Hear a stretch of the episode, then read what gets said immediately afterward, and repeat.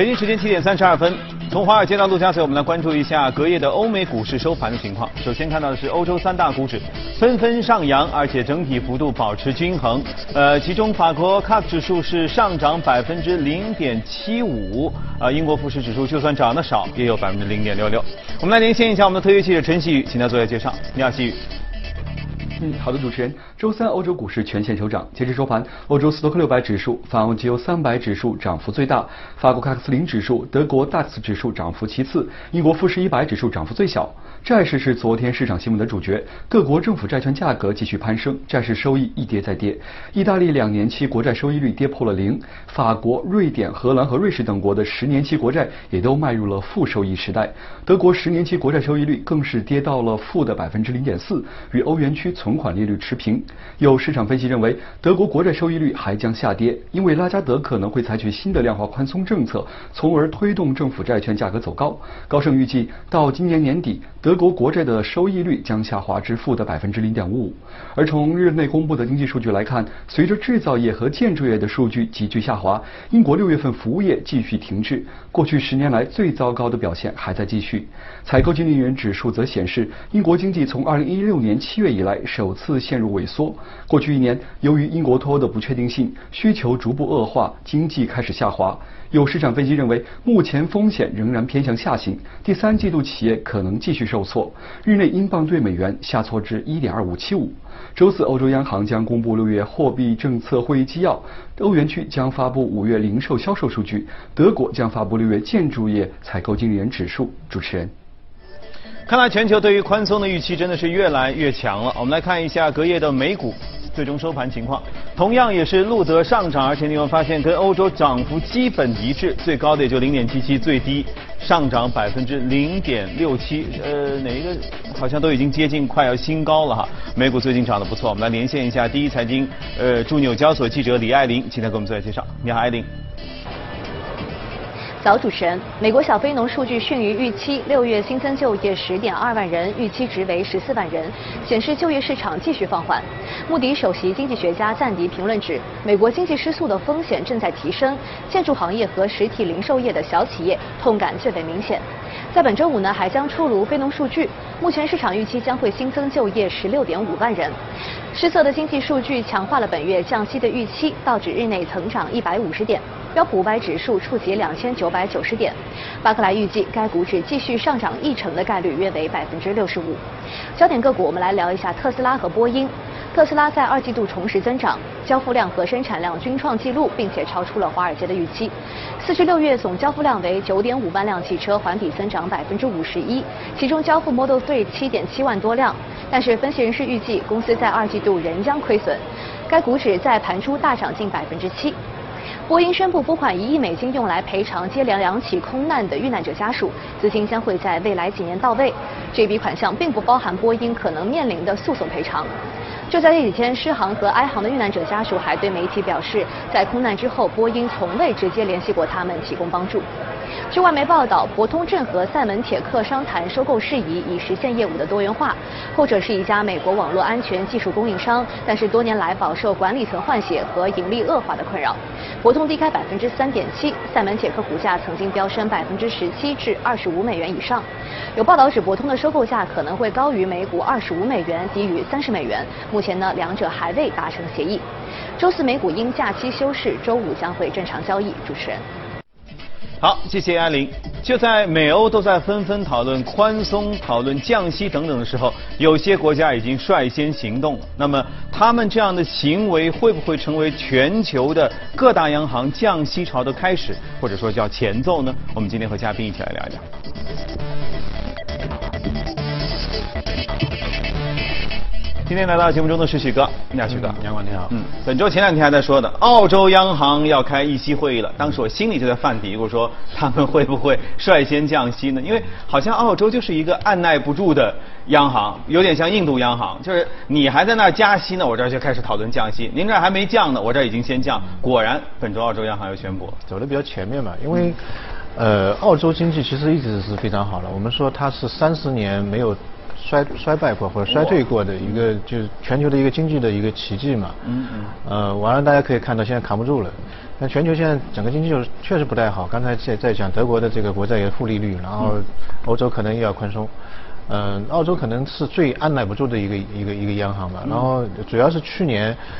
呃，澳洲的楼市，楼市其实它一直是非常好嘛。我们之前有讲过嘛，就基本上在过去五十五年当中，它的楼价翻了六十六倍。当时说我们身边是多少个朋友？说 七个朋友还是多十个朋友当中就应该有一个人在澳洲买了房产。对，而且是转的是非常多的一个。嗯。然后突然间去年就跌下来了，那个楼市整个跌下来是大概。四十年当中的一个最大的一个跌幅，当然我们听听看看也不是特别特别大，整个澳洲全国的房价平均跌了百分之四点八左右，四点八其实好像也不是特别多，对吧？然后它第一大城市是悉尼，悉尼跌的是百分之十一点一，啊，所以百分之十一点一啊，这个大家已经觉得受不了，为什么呢？当年次贷危机的时候，全球的房价都在跌，它悉尼的话跌了百分之九点六，九点六，所以说大家都认为可能现在的这个澳洲经济。嗯，比当时还要可能会更加差一点，嗯，所以这是一个比较大的一个一个问题。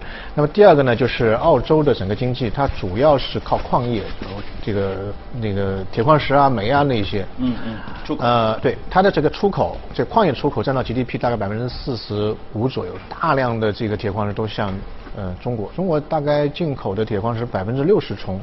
澳洲来的，嗯，然后的话呢，大家可以看到最近几年当中，中国其实这个基建在慢慢的这个这这个放放缓，然后另外一个呢，澳洲方面它在铁矿石价格方面，在过去几年当中一直在提，对，一直在搞事情，一直在拎高，拎高之后呢，其实中国其实有很多选择嘛，除了你澳洲之外，还有像这个巴西的淡水股是吧？也也可以，就无非是后者它的这个路途比较遥远，嗯，当中的运费比较高，嗯，但当澳洲的铁矿石价格提的太高的时候，无非把这个当中的空间已经挤没了嘛，那我还不如从远一点地方运过来。所以它的目前澳洲的这个矿业投资在过去几年当中一直在下滑，去年大概下跌了百分之三三十一左右。嗯。那么你看占到 GDP 百分之四十五的这个矿业的这个支柱产业，现在已经呃慢慢走向衰衰衰退，这个其实对他来说也是一个比较大的一个一个问题。第三个呢，就民间，大家就觉得可能美国人用钱是比较多的啊，非常乐观。其实全世界可能最乐观的是澳洲。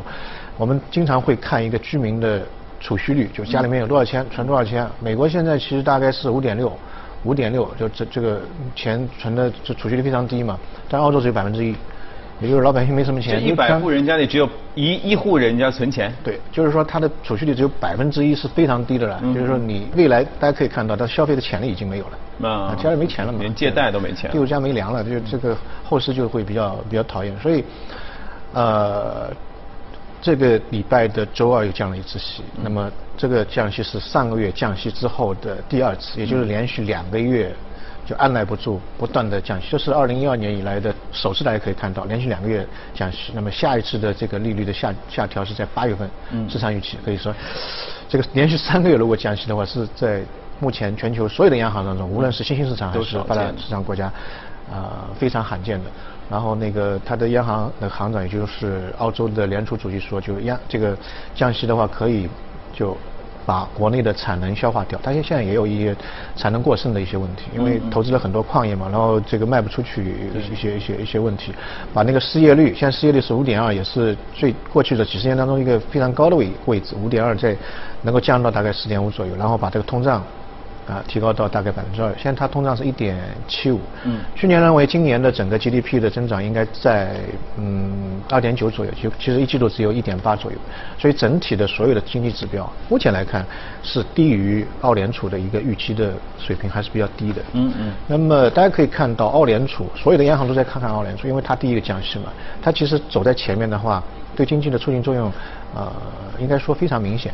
它上一个月的这个就业市场本来预期是增长一点六万人，结果是四点二三万人，就翻了两倍多，比预期翻了两两倍多。然然后它的那个这个出口，因为它降息之后，这个汇率会有一些影响，就汇率会比较便宜嘛，然后对出口会出现一个比较好的形势。去上个月的整个出口是盈余是五十七亿澳元。五十七亿澳元是它有史以来最好的一个一个记录，而且连续十三个月出现一个正的一个盈余的一个水平，这是由它的降息带来的好处是非常直接的。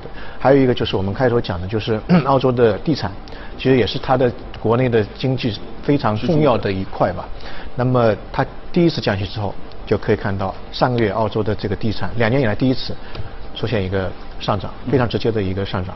然后第二个呢，就是说它的贷款的这个利率会整整体下调嘛。那还有一个呢，澳洲其实它的这个人口增长。特别外来的移民的增长其实是一个刚性的。嗯。过去的十年大概有五百二十五万的人的一个增长，那现在它做了一个限制，但是现在每年大概有十六万的这个绿卡在发，所以这个人口的一个增长对于整个地产的这个支持是比较大的一个。嗯嗯。那么之前我们节目当中也讲到过，上半年其实澳洲有一个竞选，就是政府的一个竞选，结果呢，呃，是在就是连那那个。目前的这个政党是得到了一个连任机会。嗯。那目前政党呢，它对地产还是比较相对来说是比较支持的。呃，那么如果说是在野党就执政的话，可能会地产是一个利空。大机会更大。对。因为现在在澳洲，呃，如果说你是首次置置业，就是买房子的话，首付是百分之二十。嗯嗯。百分之二十其实已经比较低了嘛。那么现在那个执政党就是说，呃，未来可能会把这个二十再降低，降到百分之五。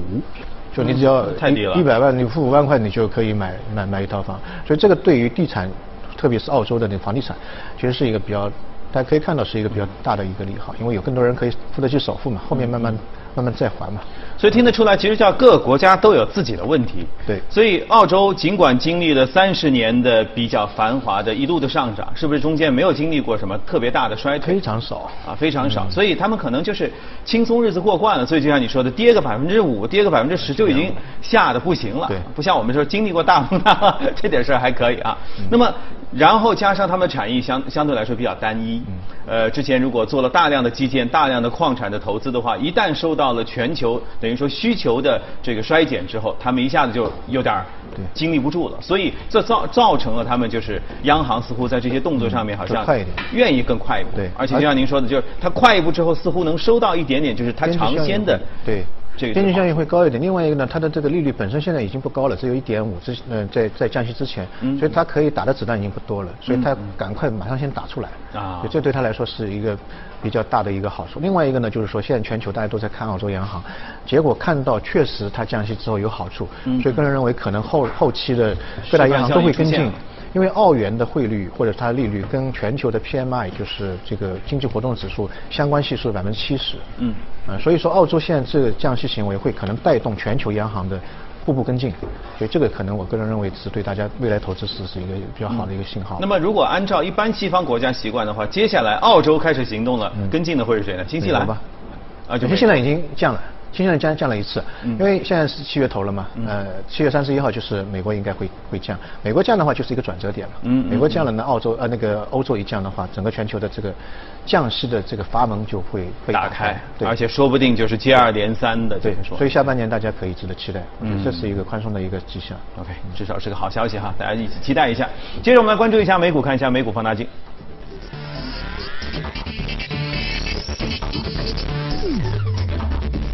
好，零售概念好事多。刚才在说不存钱爱买东西，那澳洲人是不是同样其实也应该会特别喜欢？澳洲人、美国人都喜欢买东西，但是现在呢，就是说这一家呢还是那种传统的那种，就是地面的，就是实物的那种那种零零售商嘛。嗯嗯。呃，美国第三大，全球第九大，但美国第三大如果亚马逊去掉的话，它其实第二大，排在沃尔玛后面。嗯嗯。当然也是比较百年老店了，也不算百年嘛，半百。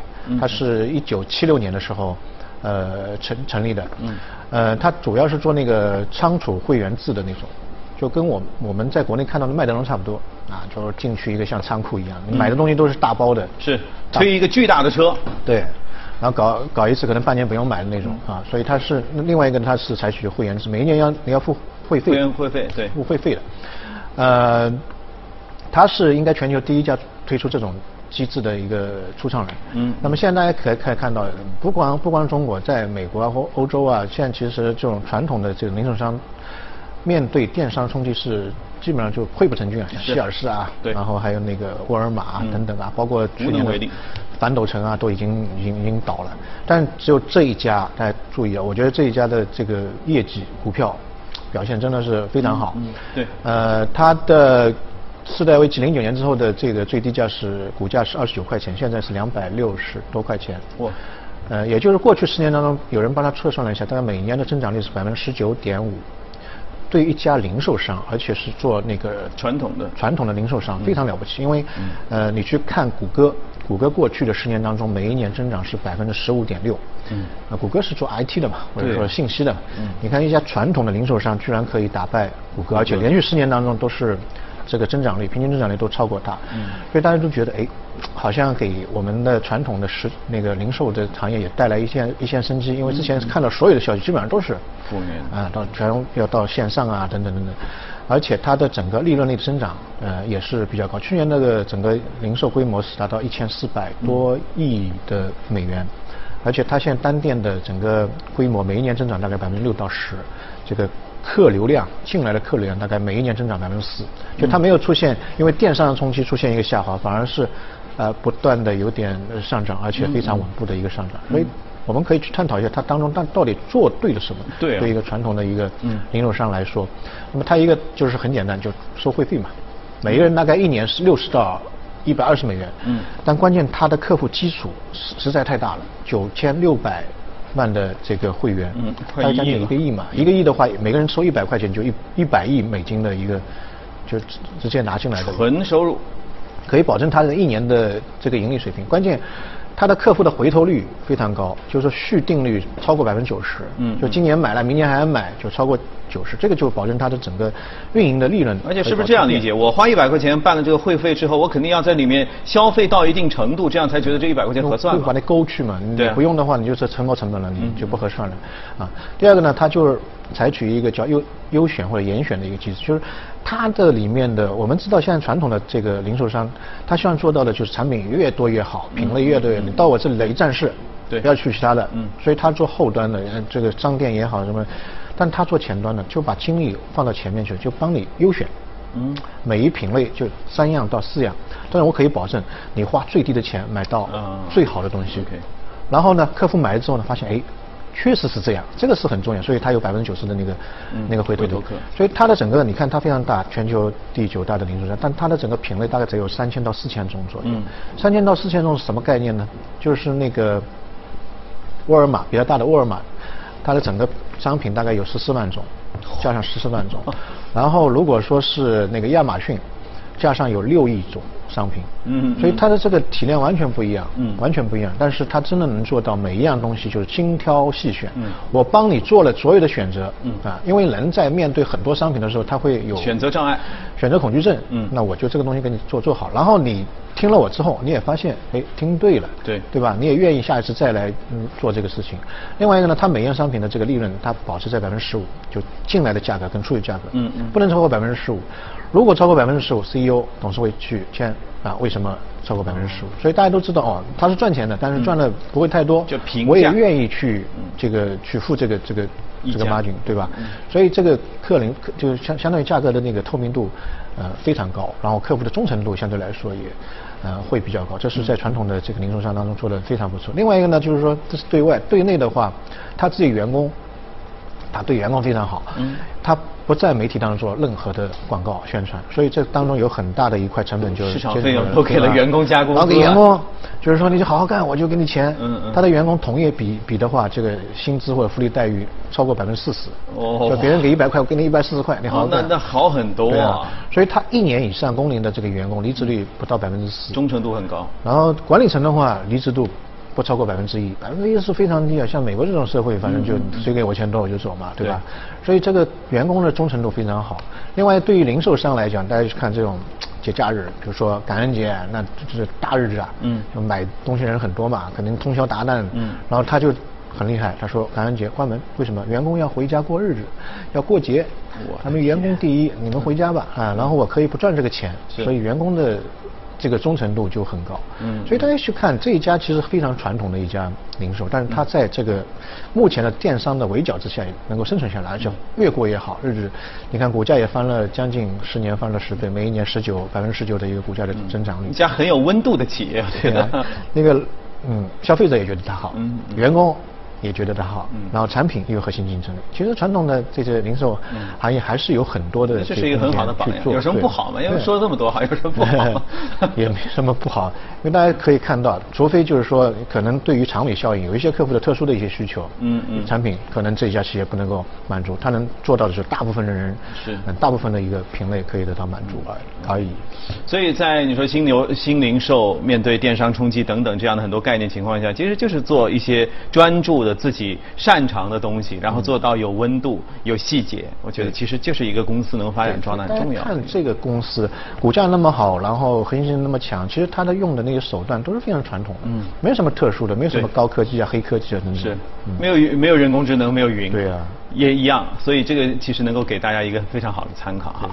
好，谢谢许哥。来看一条别的新闻哈。德勤近日公布了英超俱乐部的财报，尽管上赛季曼联最终排名只有第六位，但是曼联依然是英超最有钱的一家俱乐部，营收达到了五点九亿英镑。呃，七月三号呢，中国首家曼联体验中心在北京开业了。曼联行政总裁理查德·阿诺德在接受第一财经专访时表示，中国球迷对于曼联的意义重大，同时呢也期待能够有中国球员加入。到曼联当中，理查德·阿诺德告诉记者，曼联在全球有六亿五千万球迷，其中中国球迷超过一亿。中国市场对曼联意义重大。未来，曼联足球俱乐部为增进与中国球迷互动，将在中国多个城市建立曼联主题娱乐和体验中心。同时，除了线下沉浸式互动体验，线上也将正式推出曼联官方中文 APP。中国球迷不仅可以通过 APP 浏览最新俱乐部相关新闻和视频。还可以直接与曼联俱乐部互动。此外，在引进球员方面，理查德·阿诺德表示，期盼未来能有中国球员加入。